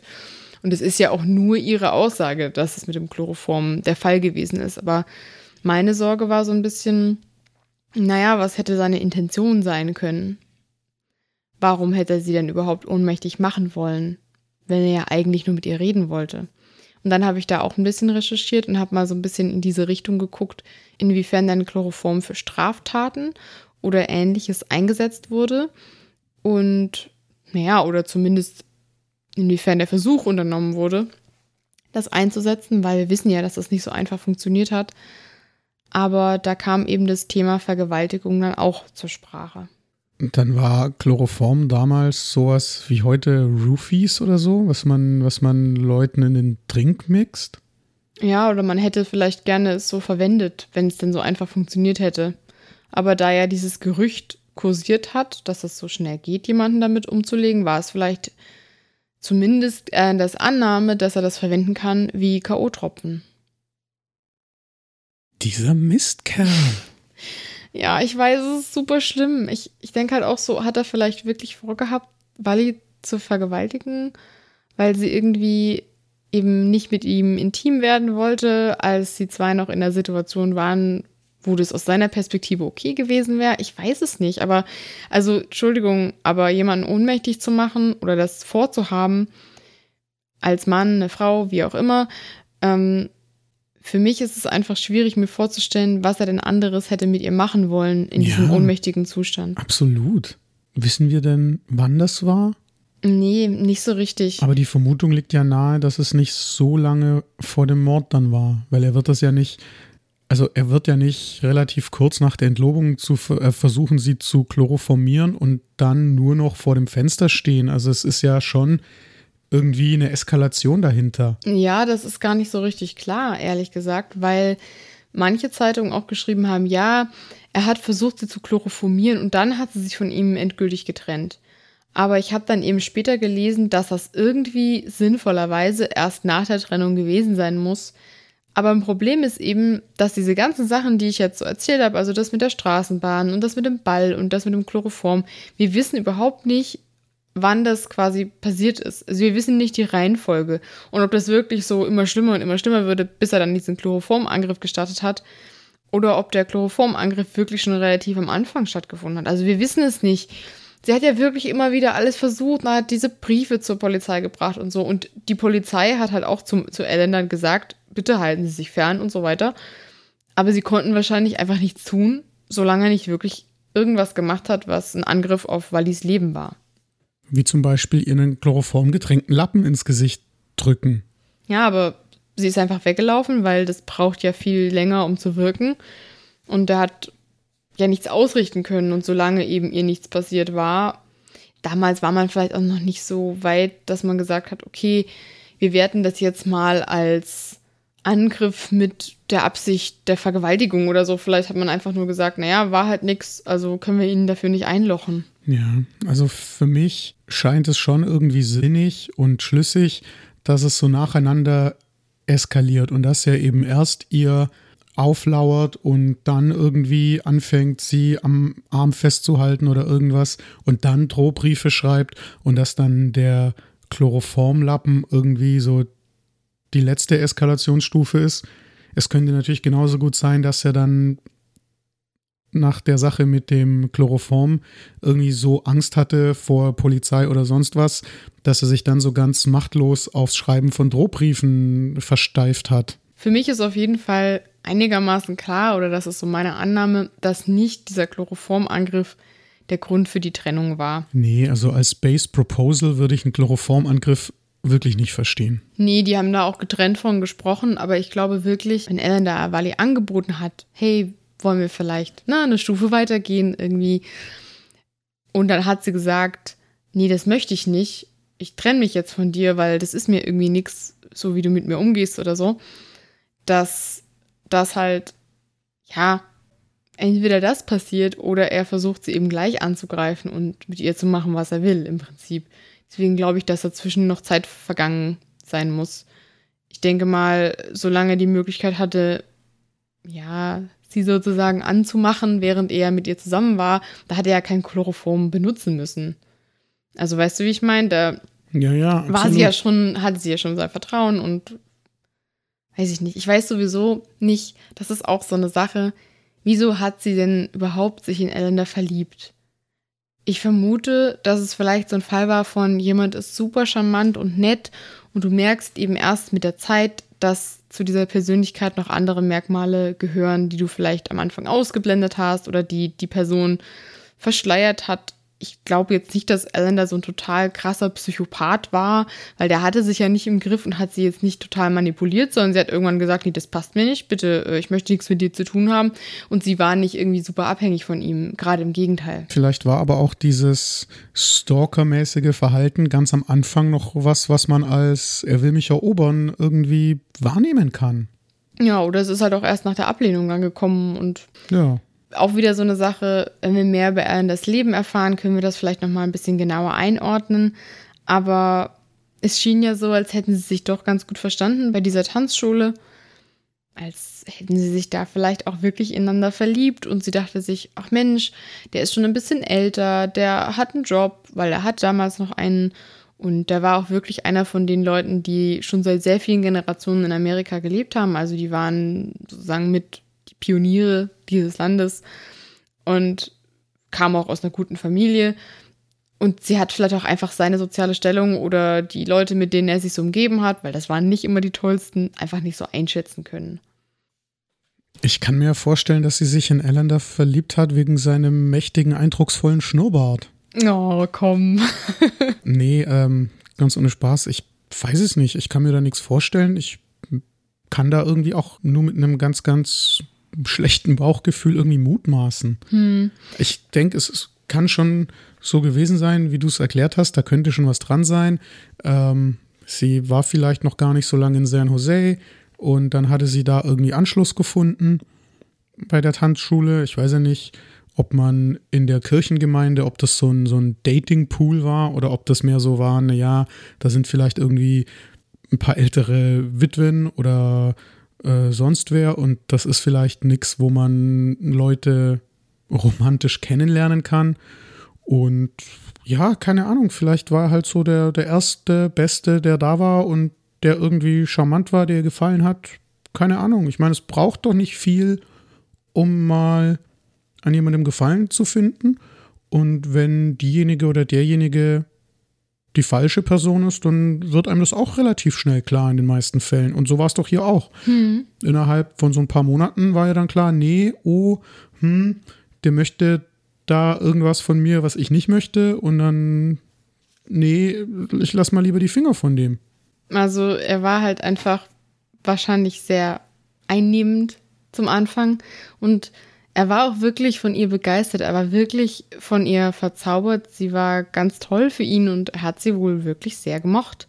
Und hat sich darauf versteift, dass sie ihm gehört und dass die beiden füreinander gemacht sind und dass sie jetzt auch wieder bitte zu ihm zurückkehren muss. Und das ist wahrscheinlich richtig eskaliert, als sie dann einen neuen Freund hatte, Venans, den sie wohl, so wie ich das verstehe, auf diese, ja, traditionelle Art kennengelernt hat. Erstmal so Freundeskreis und dann wird ein bisschen mehr draus und du merkst, ah, da ist irgendwie was zwischen uns und so.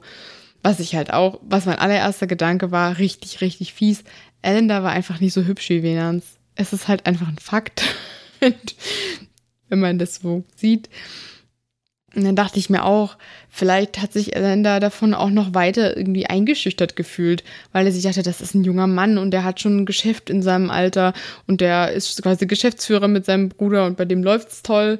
Und ich bin hier ein richtiger Amerikaner und nicht so ein Ausländer und äh, die will mich nicht und zieht den mir vor. Das kann ja wohl nicht sein, ne? Ja, weiß ich nicht. Wir können Elender jetzt aber auch nicht unterstellen, dass er irgendwie ein Ausländer hassender Fremdenfeind war. Das gibt die Faktenlage auch nicht her. Nee, aber er hat auf jeden Fall ein abschätziges Wort für Venans verwendet und zwar Dago. Was nicht nur abschätzig ist, sondern auch irgendwie blöd, weil das eigentlich abschätzig gegenüber Spaniern ist, als Verballhornung des Namens Diego. Wurde wohl aber später, so wie ich das gelesen habe, auch verwendet für Italiener so als relativ bekanntes Wort. Ich möchte jetzt keine deutsche Entsprechung dafür nennen, aber ihr kennt das sicherlich, wenn für Leute von einer gewissen Nation irgendwie ein komisches Schimpfwort verwendet wird. Und ähm, das hat er halt immer in Zusammenhang mit Venans verwendet. Wurst. Wurst zum Beispiel, genau. Nein, Elender ist die Wurst. Ja, Wurst, das stimmt. Also da dürft ihr nicht zu viel reininterpretieren. Das ist quasi unsere interne Bezeichnung für Menschen, die absolut nicht in Ordnung sind. Und mit Wurst kommt Ellen da eigentlich noch echt gut weg, weil was der abgezogen hat, dafür könnte man eigentlich noch ähm, viel krassere Worte finden. Das war doch ein ständiges Belästigen, auch ohne die Sache ganz am Ende mit dem Chloroformlappen. Dieses ständige Auflauern, Beobachten, abpassen, die Freundinnen nerven, Leute gegen sie aufbringen wollen, ähm, am Arm fassen, bestimmt auch nicht allzu zart, um zu sagen, nee, du bleibst jetzt hier, wir reden jetzt und sowas. Was war denn da los? Also, ich meine. Ja, das ist einfach alles das, was man heutzutage als Stalking bezeichnen würde. Früher hat man das Wort dafür noch nicht verwendet, da war das wahrscheinlich eher noch in der Weidmannssprache anzutreffen. Aber im Prinzip ist das, was Alan da gemacht hat, Wally permanent nachzustellen. Und die Tat mit dem Chloroformlappen war ja dann auf jeden Fall extrem übergriffig. Und wenn wir vermuten, dass es sich dabei um eine versuchte Vergewaltigung handelt, äh, ja, dann ist ja alles klar, ne? Wenn ich mir das alles vor Augen führe, dann kann ich mir kaum vorstellen, wie sich Wally gefühlt haben muss, weil sie musste ja ihren normalen Pflichten nachkommen, sie musste ihre Wege erledigen und sie war ja alleinstehend, auch wenn sie eben verlobt war. Aber Venans musste arbeiten, der konnte nicht die ganze Zeit bei ihr sein und sie musste ja irgendwann mal alleine raus, auch wenn sie sich dann manchmal jemanden gesucht hat, der mit ihr gegangen ist. Also dieser Leidensdruck muss unglaublich hoch gewesen sein und es ging ja auch im Prinzip über anderthalb Jahre mindestens. Ich frage mich auch, ob das was ist, was man damals oder was Wally selbst damals so ein bisschen abgetan hat. So wie, ja, der Spinne da jetzt schon wieder und das ist halt nervig oder unangenehm. Oder ob das wirklich was ist, was ihr ganz enorm schlimm zugesetzt hat. Also ihre Freundinnen haben ja gesagt, dass sie permanent Angst hatte, dass sie sehr, sehr eingeschüchtert war und sich sehr unwohl gefühlt hat scheinbar ja auch über die Begegnung miteinander hinaus. Also sie hat wahrscheinlich dann auch die nächste Begegnung wieder gefürchtet. Im Prinzip hatte sie ja Angst, alleine das Haus zu verlassen und generell so ein mangelndes Sicherheitsgefühl. Wenn du dich nicht mal zu Hause wohl und geborgen fühlen kannst, weil du weißt, vielleicht wartet da jemand auf dich, vielleicht passt sich jemand ab oder beobachtet dich. Also das, ja, man hört ja öfter von Stalking-Opfern heute, wie die sich fühlen und dass das eben den ganzen Alltag und im Prinzip das ganze Leben so dermaßen einschränkt und beeinträchtigt, dass man einfach nicht mehr glücklich wird. Und ich weiß nicht so richtig, ich kann das auch schwer einschätzen, weil man könnte natürlich sagen, okay, damals mussten die Leute noch ein bisschen härter mit sich selber sein, weil niemand da irgendwie Verständnis für hatte. Aber ich glaube, nach dem, was ihre Freundinnen gesagt haben, war sie schon offensichtlich sehr betroffen von ihrer Situation. Ich frage mich auch, ich möchte jetzt nicht Opfer von heute gegen Opfer von damals irgendwie ausspielen oder so, aber ich frage mich auch, ob was wir heute Stalking nennen, damals eventuell entweder schlimmer oder vielleicht weniger schlimm war, weil es weniger Kanäle gab, auf denen man gestalkt werden konnte, dafür aber die Kanäle, die es gab, intensiver waren. Also man konnte Leuten Briefe schreiben und sie damit zuschütten oder man konnte sie eben persönlich abpassen, beobachten, sonst irgendwas. Aber jetzt ähm, so Scherze wie Telefonterror machen oder irgendwie sowas, das gab es ja noch nicht. Das ging ja so noch nicht. Ich frage mich, wie da das Erleben vielleicht ein anderes gewesen sein könnte damals. Das ist ein interessanter Gedanke, weil darüber habe ich auch noch nicht so richtig nachgedacht. Man hat generell ja weniger Möglichkeiten im Prinzip, ne, jemanden zu belästigen. Aber du kannst beispielsweise bei Instagram jemanden blockieren und wenn jemand vor der Tür steht, hast du halt keine Möglichkeit, da irgendwie zu entkommen. Ich habe auch überlegt, wäre die Polizei vielleicht früher einfach strenger gewesen, hätte ihn festgesetzt. Aber es scheint ja so ähnlich zu sein wie heute, dass solange jemand nicht irgendwie einen Angriff getätigt hat, der bezeugt werden konnte oder so, dass dann eben nichts passiert ist. Weil man denkt immer, na, früher haben sie Leute gleich in den Knast gesteckt, bei jeder Kleinigkeit. Aber das scheint ja nicht der Fall gewesen zu sein. Nee, wir werden ja auch in der nächsten Folge noch mitbekommen, was Alan da sonst noch so alles gemacht hat, was vielleicht auch schon justiziabel hätte sein können mhm. und halt, wo nie was passiert ist. Also Alan da war sehr übergriffig und gewalttätig Wally gegenüber und ich glaube ganz ehrlich, dass sie sich bestimmt dachte nach diesem Chloroformangriff, okay, das war jetzt wirklich der Versuch, mich zu vergewaltigen. Vielleicht probier das nochmal, wenn du in dieser Angst leben musst. Dass immer, wenn du mal irgendwo allein unterwegs bist, jemand dir auflauert, der dich im Prinzip vergewaltigen möchte. Also ich möchte es mir nicht vorstellen und ich finde es ja gut, dass sie noch auf Veranstaltungen gegangen ist, dass sie noch ausgegangen ist, dass sie sich nicht hat einschüchtern lassen bis zu dem Level, dass sie halt das Haus nicht mehr verlassen hätte, weil das spricht auch von einer großen Stärke, finde ich. Aber ich glaube, es muss sie unglaublich belastet haben. Und davon ist halt nicht so viel überliefert, weil wir jetzt nicht ein Tagebuch von ihr haben oder sowas. In der nächsten Folge werden wir diese ganzen Umstände und Vorkommnisse noch weiter beleuchten und dann vielleicht auch noch einige weitere Erkenntnisse bekommen, wie sich das Ganze zugetragen haben muss. Ihr könnt schon mal gespannt sein darauf, dass wir demnächst die ganze Geschichte um Ellen dann nochmal etwas genauer aufrollen, auch was da sozusagen zwischen ihm und Venans abgelaufen ist, was überhaupt Anders Hintergrund ist und was vielleicht auch die Gründe für sein Verhalten sein könnten. Darauf möchten wir gerne in einer separaten Folge eingehen, um dem Ganzen noch ein bisschen mehr Aufmerksamkeit zu widmen. Ganz genau, denn in dieser Folge wollen wir unsere Aufmerksamkeit ja Wally widmen. Wir haben schon erfahren, dass sie nie Zuckerwatte gegessen hat, aber auch andere Sachen nehmen wir einfach so als gegeben hin und denken gar nicht groß drüber nach. Klassische Musik zum Beispiel, die gab es einfach schon immer, die ist klassisch, die ist alt, die war schon immer da. Aber erst am 27. November 1896 wurde in Frankfurt am Main Also sprach Zarathustra uraufgeführt. Und wenn euch das nichts sagt, ich spiele es gleich mal ein. Die Melodie kennt ihr auf alle Fälle. Mhm. Bam, bam, bam.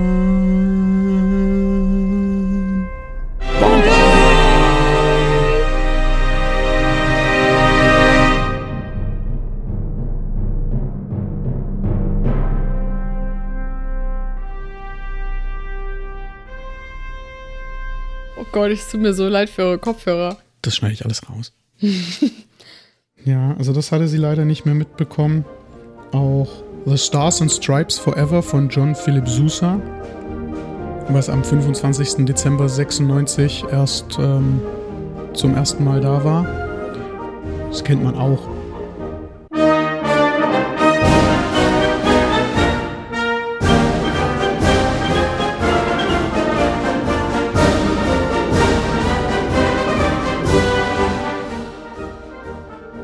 Zeit herum wurde auch das weltweit erste mit einem Taxameter ausgestattete benzingetriebene Taxi von Gottlieb Daimler ähm, gebaut und erfunden. Mhm. Also ein Auto schon. Ja, ja, genau. Mhm. Sah wahrscheinlich noch eher aus wie eine Kutsche ohne Pferde, aber. das ist auch so geil. War schon ein Auto. Das ist einfach so, als hättest du die Pferde weggelassen und dann fährt es von alleine. Ich finde das immer so großartig, wenn man das auf alten Bildern sieht. Ich ja. weiß gar nicht warum, aber es sieht so ein bisschen doof aus. Naja. Das Taxi hat Wally also leider nicht mehr mitbekommen. Zuckerwatte hat sie leider nicht mehr mitbekommen. Also sprach Zarathustra hat sie leider nicht mehr mitbekommen.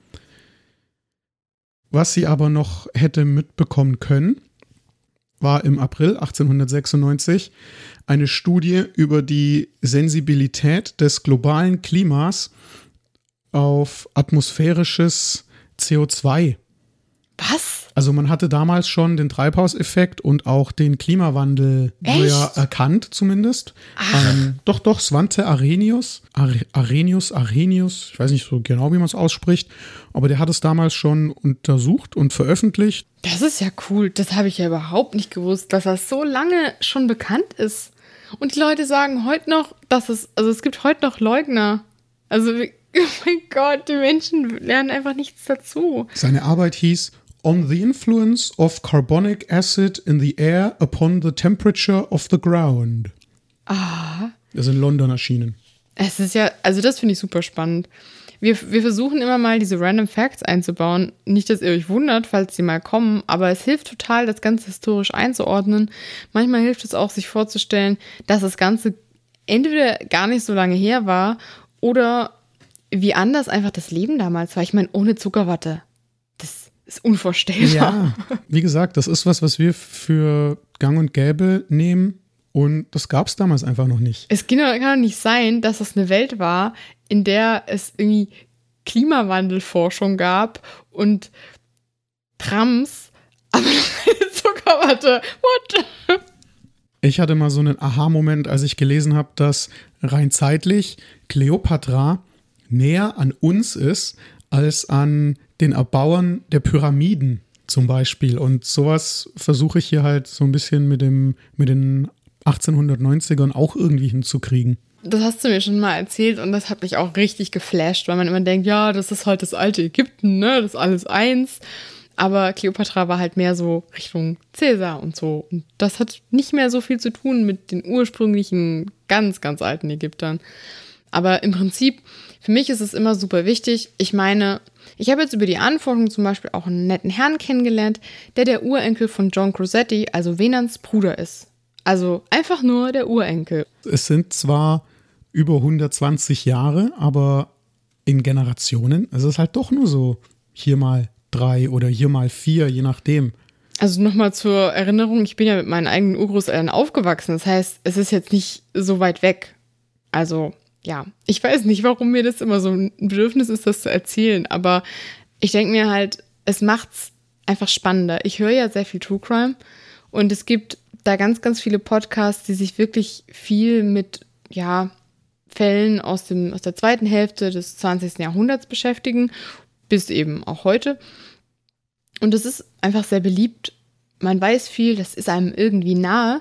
Und ich möchte unbedingt versuchen, mit unserem Thema auch so eine Nähe aufzubauen zu dem Fall, dass man sich nicht sagt, ja, mein Gott, war eine andere Zeit, da konnte man auch mal erschossen werden. Das war den Leuten damals nichts. Die haben unheimlich viele Kinder gehabt, von denen sind mal ein paar gestorben. Ja, mein Gott, da musste man halt durch. Nein, die Menschen waren genauso emotional in so einem Fall wie heute. Sie haben nur leider nicht die richtige psychologische Betreuung genießen können. Tja, so war das leider mit diesem kurzen Ausbruch meiner Co-Moderatorin können wir euch aus dieser Folge entlassen. Wir hoffen, ihr habt ein bisschen mehr über Wallis Leben in San Jose und die Umstände ihres Kennenlernens mit Harvey Allender und mit Venanz oder Venanzi, wie er manchmal auch genannt wurde, Crossetti erfahren. In unserer nächsten Folge schauen wir uns Harvey Allender nochmal ein bisschen genauer an und schauen uns die ganzen Vorkommnisse nochmal ein bisschen von seiner Warte aus an. Wenn es euch gefallen hat, hoffen wir, dass ihr gerne nächstes Mal wieder einschaltet. Empfehlt uns gerne weiter. Wenn ihr andere Leute kennt, die gerne mal True Crime Podcasts hören, sagt denen einfach mal hier, geliebte Wally, hörst dir mal an. Ja, und wenn ihr zum Beispiel iTunes oder Apple Podcasts bzw. Apple Music verwendet, dann könnt ihr uns da gerne auch eine Bewertung dalassen. Dann würden wir uns natürlich sehr, sehr freuen, wenn ihr die Zeit habt. Denkt auch dran, dass ihr auf Instagram unter Geliebte Walli Podcast immer mal wieder ein paar Bilder euch anschauen könnt, wie es denn damals war. Da seht ihr zum Beispiel das Orseray House, wo Walli als Köchin gearbeitet hat, oder das Haus von Mrs. Macmillan. Wir haben auch Bilder von den ganzen Beteiligten, soweit wir die auftreiben konnten dort. Und ihr könnt uns da natürlich auch immer gerne Direct Message schreiben oder eine Frage oder euch Stories anschauen, weil das für uns natürlich eine super Möglichkeit ist, ganz schnell mit euch in Kontakt zu treten. Wenn es mit Instagram nix ist für euch, äh, dürft ihr uns auch gerne ganz altmodisch eine E-Mail schreiben. Nutzt dafür einfach die E-Mail-Adresse geliebtewalli at googlemail.com. Wir trinken auch immer mal Kaffee, ne? bei unseren Aufnahmen oder zumindest davor, dass ähm, wir das durchhalten? Na, eher bei der Recherche. Ja, das stimmt. Du trinkst immer einen schwarzen Kaffee Crema und ich trinke immer Milch mit Kaffeegeschmack. Genau. Aber wenigstens ungezuckerte Milch mit Kaffeegeschmack. Immerhin, immerhin. Und wenn ihr uns da etwas unterstützen wollt und sagt, Mensch, irgendwie finden wir das Projekt cool und wir würden den beiden gerne mal helfen, ihre Augen offen zu halten, dann könnt ihr auf Kofi gehen. Da heißen wir auch Geliebte Walli. co-fi.com-geliebte Walli. Und da könnt ihr uns, wenn ihr mögt, auch einen kleinen Kaffee ausgeben. Ich würde mich sehr drüber freuen. Mein Doktor wahrscheinlich nicht so sehr. Der mault eh immer wegen meines hohen Blutdrucks rum. wir leben ja gerade in schwierigen Zeiten. Es ist einfach so. Und wir sind auf jeden Fall noch die, die sich am wenigsten beschweren können. Aber wir freuen uns Einfach, wenn wir mit euch in Kontakt treten können, wenn wir auf diese Weise vielleicht neue Menschen kennenlernen, die sich mit uns dazu austauschen wollen. Und darauf freuen wir uns am allermeisten. Macht's gut. Bis zum nächsten Mal. Tschüss. Tschüss.